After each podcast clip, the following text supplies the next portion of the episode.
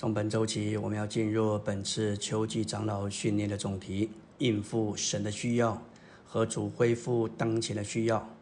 纲目第一大点说到，神需要我们的合作，好使他的旨意得以行在地上，并使他永远的定旨得以成就。神得着人与他合作，他才能把他在天上所计划的成就到地上来。神需要人在地上。与他表同情、同心，与他合作，并且同工。只要有人在地上与神同心，愿意和神同工，神的工作就要通行到地上来。在以赛亚的时代，当神要向以色列人说话、做工时，神在以赛亚六章八节就先问以赛亚说：“我可以差遣谁呢？谁肯为我们去呢？”以赛亚说：“我在这里，请差遣我。在这里，我和我们两个词指明在此说话的乃是三一的。这一位不仅仅是基督，乃是做三一神具体化身的基督。神已经定规要向人说话，对人做工，但他必须在地上找着人与他同心，和他同工。直到今天，神还是这样的。”向人发声，在那里寻找。当我们读到这些话，神也在问我们每一位：我可以差遣谁呢？谁肯为我们去呢？但愿我们都是今日的以赛亚，向主回应说：“主啊，我在这里，请差遣我。”可以确定的一件事：神历世历代工作的原则，不是要人等候神来做。乃是神在等候人来做。我们若认识神，就知道神的工作在神那一面早就预备好了，不是等到今天才来预备。问题是出在人这一面没有预备好，所以不是我们等候神来做，乃是神等候我们来做。不是神没有意思要在地上拯救人。乃是他在地上找不着合适的人与他配合，和他同工。神早就预备好，一直在等候，要在地上找着人与他配合同工，他就能立刻将他的工作通行到地上。第二重点说到，我们的眼睛需要得开，看见神的受限制，并看见我们该如何与他合作。马太六章十节说到。愿你的国来临，愿你的旨意行在地上，如同行在天上。在撒旦背叛之后，地就落到撒旦霸占的手中，于是神的旨意无法行在地上，如同行在天上。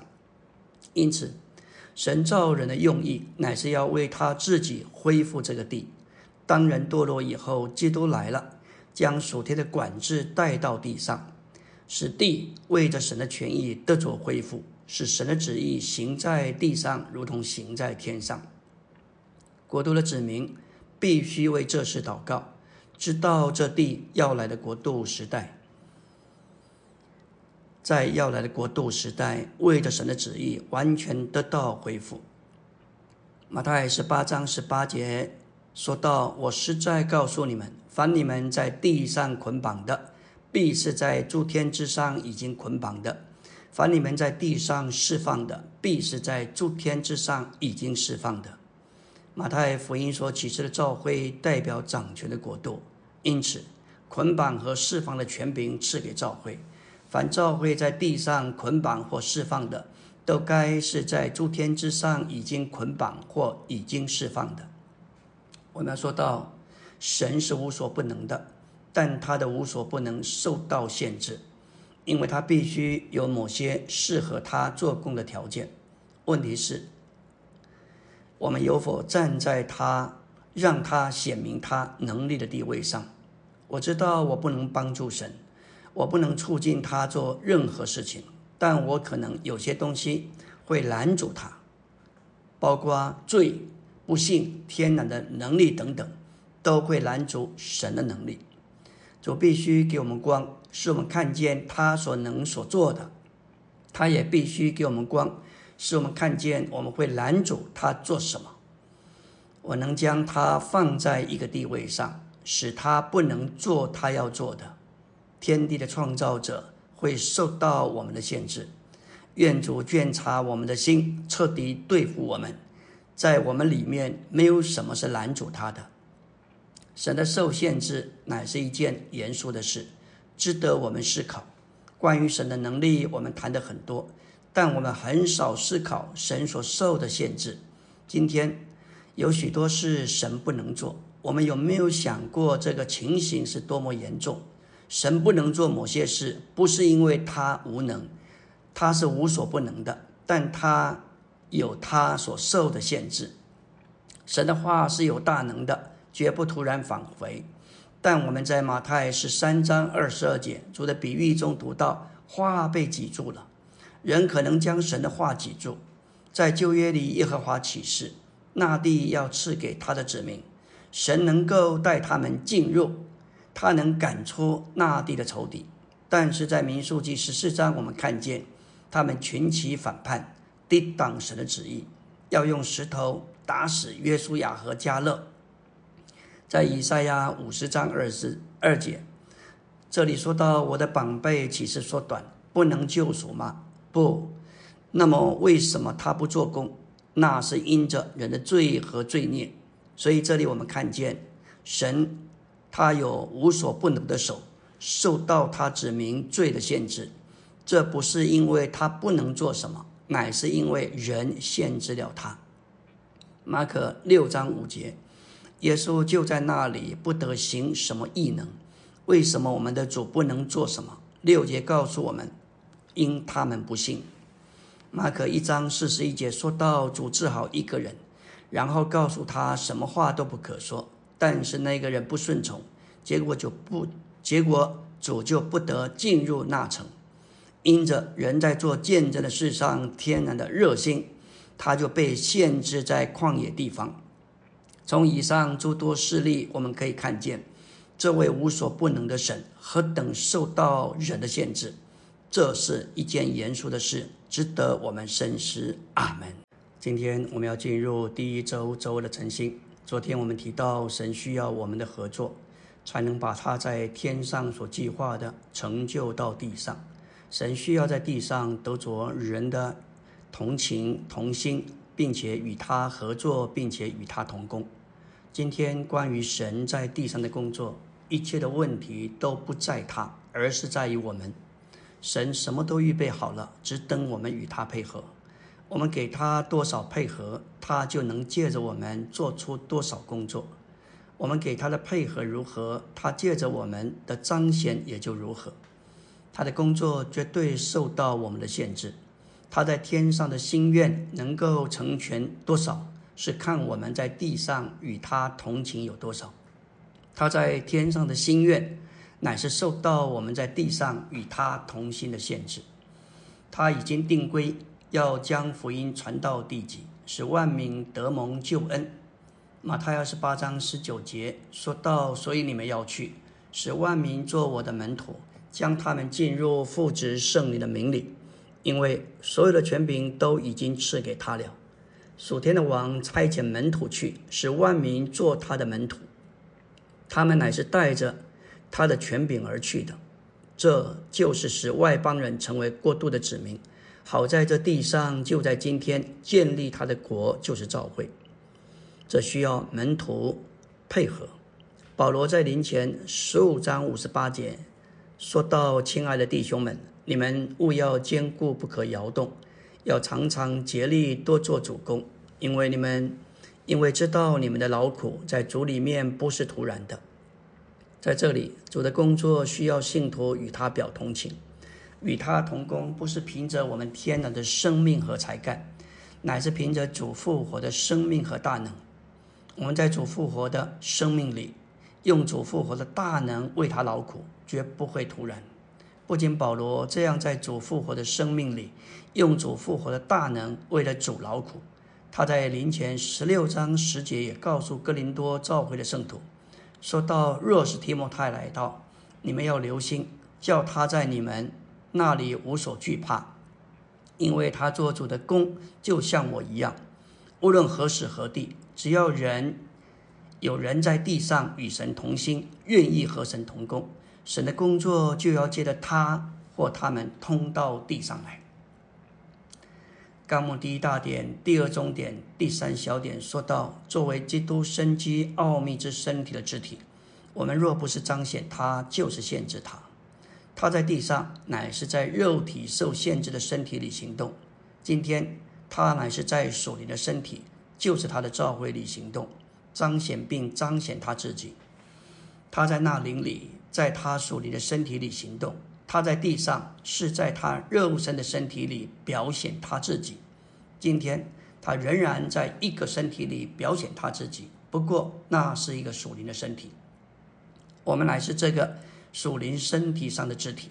我们若不是用来彰显他，就是限制他。当我们蒙光照，看见我们的责任有多大时，那将是一个不得了的日子。我们是基督唯一的彰显，身体是他彰显自己的凭借。为了让他借着他的身体对付这世界，并彰显他自己，我们就不可在任何一面限制或约束他。这位无所不能的神，竟然受到人的限制，这是怎么发生的？这要继续到永远吗？在已过的永远里，并在将来的永远里，神是以利沙代，没有什么可以限制他。在这两个永远里，没有什么能够终止拦阻或单言他。但神有一个意愿，他有一个儿子，但他要得着许多的儿子，他要得着一般人，有份于他的生命，并表显他的儿子。为这缘故，他创造天地和人。在这里有一个难处。人被造有自由的意志，这里神开始受到限制。人被造有自由的意志，神在这里受到限制。当在创造里，神将他的全能置于人意志的限制之下。神要人的意志站在他那一边，所以他也随着，他也接受随之而来的限制。在创世纪记载着，当神造了人之后。将人安置在伊甸园，使他耕种看守。创世纪二章十六节，耶和华吩咐那人说：“园中各样树上的果子你可以随意吃，只是善恶知识树上的果子你不可吃，因为你吃的日子必定死。”神给人禁令作为警告，指明他的伟大。他造人，赋予人自由的意志，使人自愿而不是被迫拣选神。第二，神对人的爱；第三，乃是说到他渴望人吃生命树，接受神到他里面做生命。许多人都曾发问过：若是伊甸园没有善恶知识树，只有生命树，那岂不是很好吗？想想看，若是只有一棵生命树，亚当就无可选择，他也不会选错，导致堕落，带进整个人类的悲剧。若是如此，神就没有什么荣耀可言。就这剧本而言，这整出剧就太单调而不够精彩。就是因为神许可表征撒旦生命的善恶知识所存在，加上人的自由意志拣选错了，确实带来一个天翻地覆的巨大的改变。因着罪，亚当的族类历经四次堕落而完全背叛。神呼召亚伯拉罕作为蒙召的族类，历经神在旧造中四个时代的工作，要产生新造。以弗所三章十节说道：“为要借着召会，使诸天界里之正的、掌权的，现今得知神万般的智慧。召会乃是从基督那追测不尽的丰富产生的。当神使他所拣选的人有份于并享受基督的丰富时，这些丰富就把他们构成为召会。接着召会诸天界里执政和掌权的天使，也就是这些邪恶的天使，他们要得知神万般的智慧。因此，召会乃是神对基督一切所示的智慧的展示。阿门。今天我们来到第一周周三的晨星。昨天我们说到，这位神是无所不能的，但他的无所不能受到限制，特别伤。神创造人时，他给人有自由的意志。神在这里开始受到限制，在创造里，神将他的全能置于人意志的限制之下。从伊甸园直到如今，有三个意志在做工，这包括神的意志、撒旦的意志和人的意志。神不愿意除去人的意志，他要人的意志站在他那一边，所以他也接受随之而来的限制。神不愿意强迫人做什么，他朝着他的目标做工。在这两个永远里，神的无所不能是绝对的。今天，他的无所不能是相对的，因他受到一些限制。在创造里，神将他的全能置于人的意志限制之下。当人的意志若是向着神，站在神这一边，神就要比创造以前得着更多的荣耀。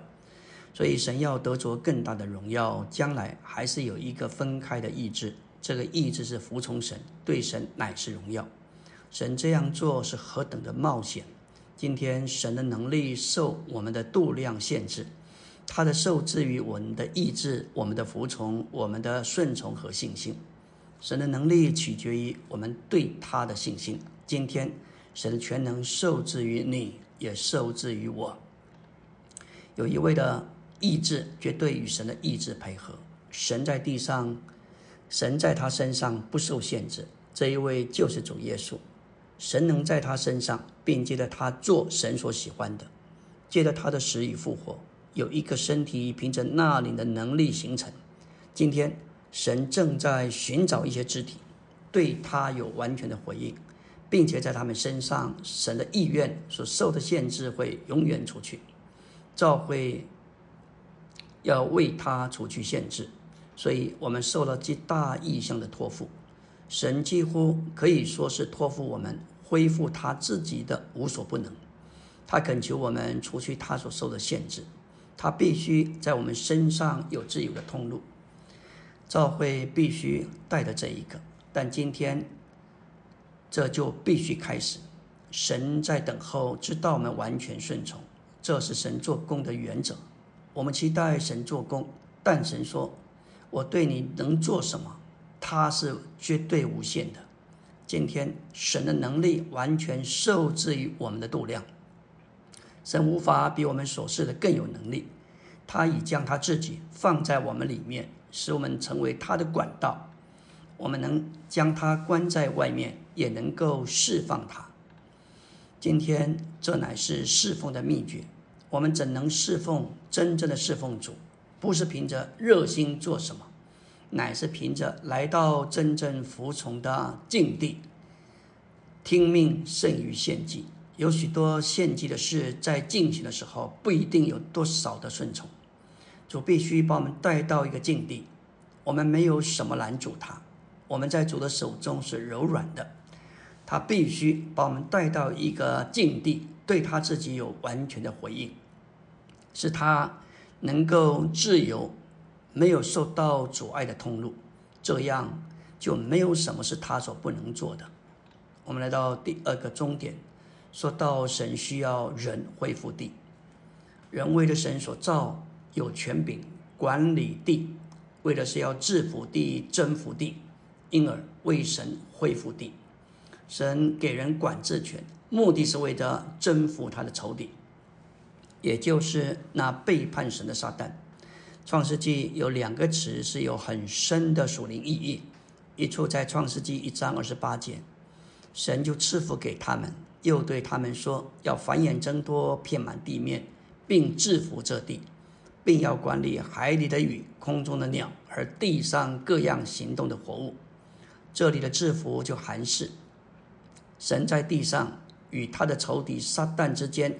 进行着一场激烈的征战，谁赢得地，谁就得胜。神造人是要人为神制服、征服，并且恢复地。另外一处是创世纪二章十五节，耶和华神将那人安置在伊甸园，使他耕种看守。人耕地，乃是使生命树能够长大。这里的地，乃是预表人的心。基督这生命树的种子撒在其中，根地表征松开我们的硬心，使我们的心向着天是敞开的。好叫那灵这个雨水得以降下，使生命树在我们里面长大。第二个词就是看守，意思就是护卫，这是为了保护原子不受到神仇敌的攻击，凭着神的权柄来对付撒旦。我们需要耕地，使神这生命树得以进到我们里面。我们也需要看守这地，不给撒旦的这知识树留下一点的空隙。有人问说：“神为什么不直接把撒旦扔到无底坑里头去，扔到火湖里去？”我们的答复是：神能够这样做，但是神自己不做。神要人，神要用人来对付他的仇敌。神为着要对付他的仇敌，所以造人。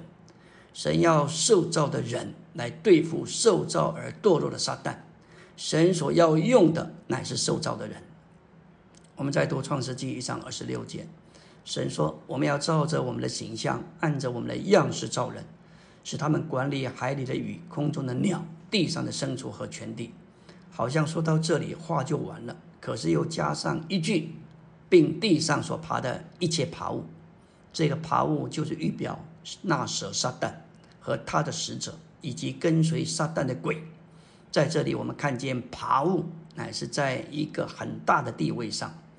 神把爬物摆在全地之后，要管理全地，就得注意这个爬物。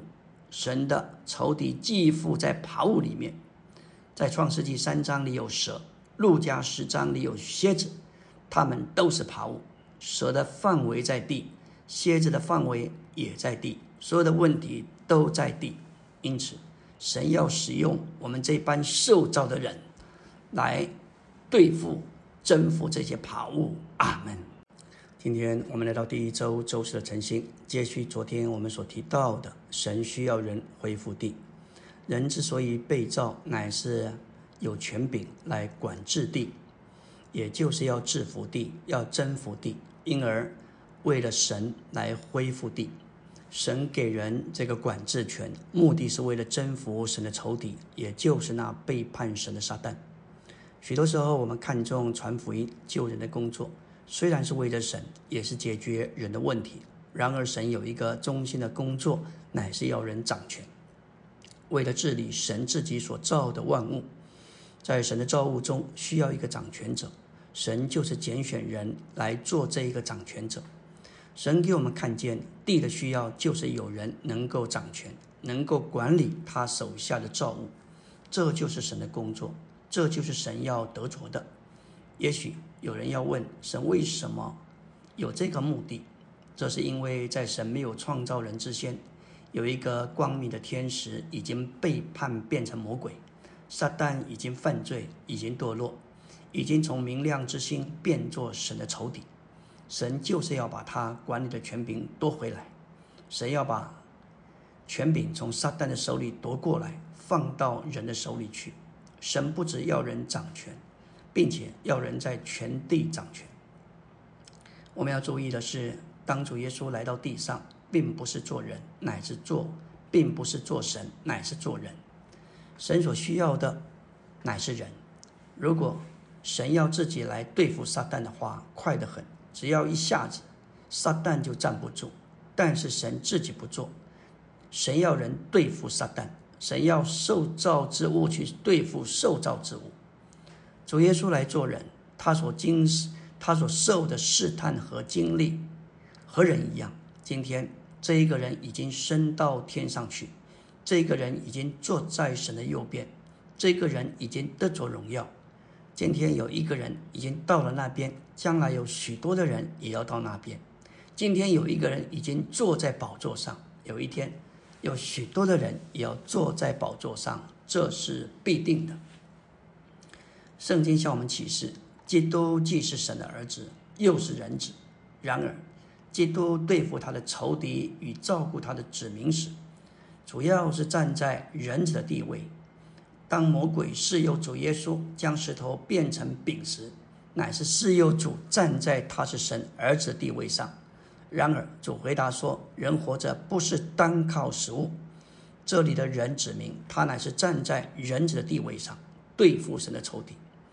撒旦不断的拦阻人做两件事：承认基督是神的儿子，以及承认基督是人子。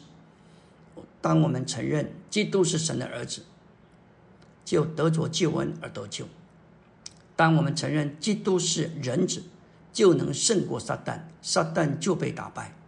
这就是为什么在马太第四章，当魔鬼是由我们的主取用他是神儿子地位时，离弃而离弃他人子的地位，主取用神儿子地位，就会失去击败撒旦的立场。这也是为什么鬼称主为神的儿子，是诱他撇下人的地位。但是邪灵不承认耶稣在肉体里来，因为他一旦承认耶稣是人，他就承认自己被打败。神的目的不仅要有个人的基督作为人子，他也要得着团体的基督，就是基督的身体作为团体的人。撒旦的目的。是要尽其所能的拦阻神得着这样一个人。神原本可以直接对付撒旦，但是神从来不以低下的方式做这件事。反之，神为了要对付他的仇敌，他创造了人。我们不可轻看传福音的工作，但是如果所有的工作都不过是传福音救灵魂，就还没有使撒旦受到致命的亏损。人如果没有从撒旦的手下把地收回来，那就还没有达到神创造人的目的。弟兄姊妹们，这是需要出代价的。固然传福音需要出代价，但是对付撒旦更是需要付上代价。如果人要去推翻撒旦所有的工作和权柄，我们就非得完全、绝对的顺服主不可。我们做别的工作。为自己留下地位，关系还少，还小，但是要对付魔鬼的工作，是一点没有法子为自己留下地位的。你要留下自己，你就推他不动。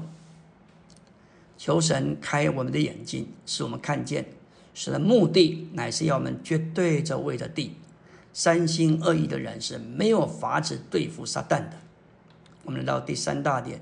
神需要结束这个时代，圣经启示我们在主来临前的光景，要像挪亚的日子的光景一样。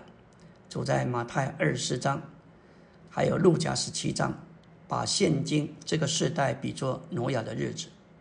在马太二十章三十八节说：“因为就如在洪水以前的那些日子，人又吃又喝，又娶又嫁，直到挪亚进方舟的日子。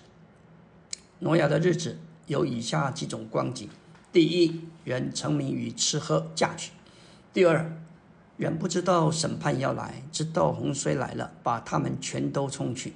在主的巴路西亚要临到时，今天世人也照样沉迷于今生的需求，不知道主要来临，神的审判要临到他们。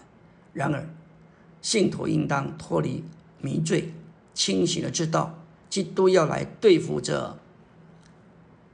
要来对这败坏的世界施行神的审判，我们必须认识吃喝嫁娶，乃是神原初为着人人的生存所命定的。但是由于人的情欲，撒旦就用这些人生的需求霸占人，使人不顾到神的权益。直到这世代的末了，将近主的巴路西亚时，这一种光景要变本加厉。我们需要认清这个局势，更需要蒙警醒。蒙保守，脱离这个霸占。阿门。今天我们来到第一周周五的晨星。昨天我们说到，神要结束现今的时代，带进要来的国度时代。这正是挪亚一家人所经历的。这是一幅描绘现今世代光景的图画。创世纪六章描述了当时挪亚所处的时代，堕落的天使和人类之间不法的结合，产生了拿非利人。这是民数记十三章探子们所看见的巨人，那是一种的混杂。神为着成就他的定旨，不能够容许这种人类的存在。这在人类的第三次堕落里，人滥用堕落的身体而成了肉体，满了情欲、混乱和强暴。堕落的肉体乃是神最强硬、最邪恶的仇敌，彻底并绝对为神所恨恶。在第三次人类的堕落，整个人类变成了肉体，因此神进来告诉他的仆人挪亚说：“他要毁灭整个时代。在此之前，神的灵带着恩典运行，并与人相争，对抗人的背叛和堕落。然而，在这里，神的灵不再与人相争，这乃是表征神弃绝了人。在六章五节，耶和华见人在地上罪恶甚大，心中终日所思念的尽都是恶，耶和华就后悔造人在地上，心中忧伤。他将所造的人，连人带走兽、爬物以及空中的飞鸟，都要从地上除灭。六章八节说到，但挪亚在耶和华眼前蒙恩。挪亚是一个异人，在当时的世代是一个完全人。挪亚与神同行。这里的“但”字指明，挪亚能在那弯曲、背谬、淫乱的世代与神同行，乃是因着他得了恩典。这样的恩典使挪亚胜过肉体，并且过义的生活。今天在地上只有两样东西，一个就是弯曲背面的时代，另外相对的就是作为基督团体彰显的教会。我们若要成为在教会中，成为在教会生活中基督团体的彰显，就需要成为今日的挪亚之家，建造团体的基督为方舟。这方舟要拯救我们脱离弯曲背面的时代，并且将我们引进要来神国度的时代。挪亚得救，不仅仅是脱离神的审判，也脱离弯曲悖谬且邪恶的时代。挪亚进入方舟，耶和华就关了方舟的门，就一面说挪亚是得救了，他也蒙了拯救；但就另一面说，他也被监禁。我们不能开门，这不在于我们，乃在于耶和华，是他把我们关进来的，我们只能够留在这里，不要受到搅扰，必须忍耐。再稍等一下，因为洪水之后，挪亚同他全家就出了方舟，进入一个新时代、新领域。在挪亚的时候，必定不止八个人敬畏并相信神。虽然这些人可能已经得救，免于永远的沉沦，但是他们并没有脱离弯曲的世代，也没有引进新的时代，不能在其中作王。在洪水以前的日子。最显著的特点就是吃喝嫁娶，这指明那些日子的人们被他们所肉体属世的享乐享受麻醉了。同样的事也发生在今天的社会里，神的仇敌撒旦利用生活的需求毒化神所创造的人。然而，这并不是说我们不需要吃喝嫁娶，这一切都是我们为着生存所必须的。但是我们不可让这些事麻醉我们，使我们的感觉迟钝。今天的人都在努力追求，目的是为着享受美好的饮食、幸福的婚姻。他们没有顾到神的事。许多在大学里的人已经被学问的追求麻醉了，他们的教育不过是为着吃喝嫁娶。那些在商业界的人已经被赚钱的愿望麻醉了。为使我们脱离这世代的麻醉，唯一的路乃是进入方舟。挪亚建造方舟，最终不仅将他们从神的审判救出来，也将他们一家八口从那邪恶的世代中拯救出来。这预表基督的救恩不仅将我们从永远的灭亡中拯救出来，也要拯救我们脱离败坏世的世代。凡得救的人，就绝不会再灭亡。但是我们需要更前、更往前、更高的救恩，把我们从败坏的世代拯救出来。挪亚所做、所进入的乃是神的救恩，也就是方舟。我们应当有一位实际献祭的基督作为神的救恩，是我们可以进入的。菲利比二章十二节的救恩，乃不是指着我们脱离神的定罪火湖的永远救恩。乃是指着每天常识的救恩，就是基督这活的人位。虽然我们有了永远的救恩，但我们还需要进一步的蒙拯救，脱离弯曲背谬的时代。我们今天乃是在神救恩的通道上，这通道就是做成我们自己的救恩。挪亚越建造方舟，就越通过神的救恩，最后他进入他所做的工。我们今天。在经历中正在建造的基督，要成为我们将来的救恩。有一天，在神主宰的权柄下，我们要进入我们所建造的基督里面。甚至今天，我们若在经历中建造基督，就能够住在基督里面，定居在基督里面。在我们的经历中建造基督，就是要爱主，接着呼求他的名，与他交谈，与他交通，天天并时时凭他活着，并且与他同行，成为与神同行者，而使我们成为与神同工者。这样，我们就在经历中将基督建造起来，使我们能进入他里面，以他为我们的救恩。阿门。今天我们来到第一周周六的晨星，创世纪六章八节说到：但挪亚在耶和华眼前蒙恩。虽然他身处在一个弯曲、被谬且邪恶的时代，人在地上罪恶甚大，心中终日所思念的尽都是恶。这是亚当族类第三次的堕落。但是挪亚却在那样邪恶的光景中，他在耶和华眼前蒙恩。他的行事为人乃是那个时代相反的见证。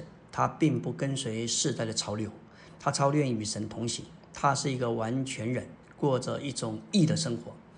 他且进一步的与神同工，建造方舟。方舟就是团体的基督。使徒一面传讲个人的基督，一面建造团体的基督。教会就是团体的基督。这基督可以说是今天的方舟。接着过教会生活，一切属这弯曲世代的东西就不见了。过教会生活能够拯救我们。感谢主，我们正在建造方舟。那方舟能救我们，也能救别人脱离神所定罪的这个弯曲背面的时代。我们来到第四大点，神需要男孩子为了他最大的时代行动。创世纪三章十五节说到，女人的后裔主要是指着主耶稣，但是得胜者在这后裔里头是有份的。女人的后裔包括教会，特别是得胜者。女人的后裔要伤撒旦的头，这事的应验可见于启示录十二章的男孩子。那独一的得胜者包括所有的得胜者。男孩子的背题结束召会时代，并引进国度时代。男孩子使神能有所行动。如果没有男孩子和背体，神就无法有时代的行动。我们绝不该忘记，神是能被限制的。在他一切的行动中，他在等候人。神在天上的捆绑与释放是基于召会在地上的捆绑与释放。然而召会堕落了，所以神需要得胜者被兴起来。今天，神正在等待男孩子。只有男孩子的背题能带进启示录十二章十节里的事。在所有的时代行动中，男孩子是最大的，因为这除去人的能力和魔鬼的能力，并带进国度。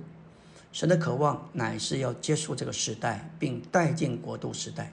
要做这件事，他必须得着时代的凭借。这是一个特别的时候，所以需要男孩子被提到天上。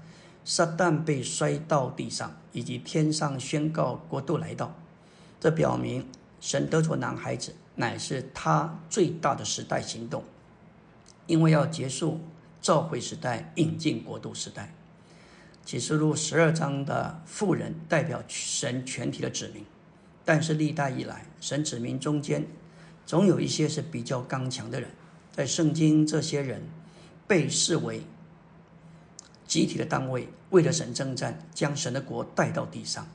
神需要男孩子起来打败他的仇敌，带进他的国，使他永远的定旨得以完成。主的恢复就是今天神经纶的实行，而神的经纶只能借着男孩子来完成。历史证明，在神子民当中，并非每一个人都是刚强的。神子民中只有一小部分是刚强的。在挪亚的时代。你想，除了挪亚以外，就没有其他属神的人吗？我信，在那时，神还有数以百计的子民，只是挪亚是其中刚强的人。在以色列国的时代，属神的人也有成千成万，但是其中只有少数的人是刚强的。例如，以利亚、耶利米就是刚强的人。新约时代也有同样的情形，在早期虽然有成千的基督徒。但是真正刚强的却不多，各地教会的光景也是如此，并非所有的人都是刚强的。每一个地方都是刚强的人少，软弱的人多。虽然我们都已经进了主的恢复，我们却不该说在这恢复中的每一个人都是得胜者。我们只能说，在这恢复里的人有较大的可能会成为得胜者。能否成为得胜者，在于你自己，在于你享受神的恩典有多少。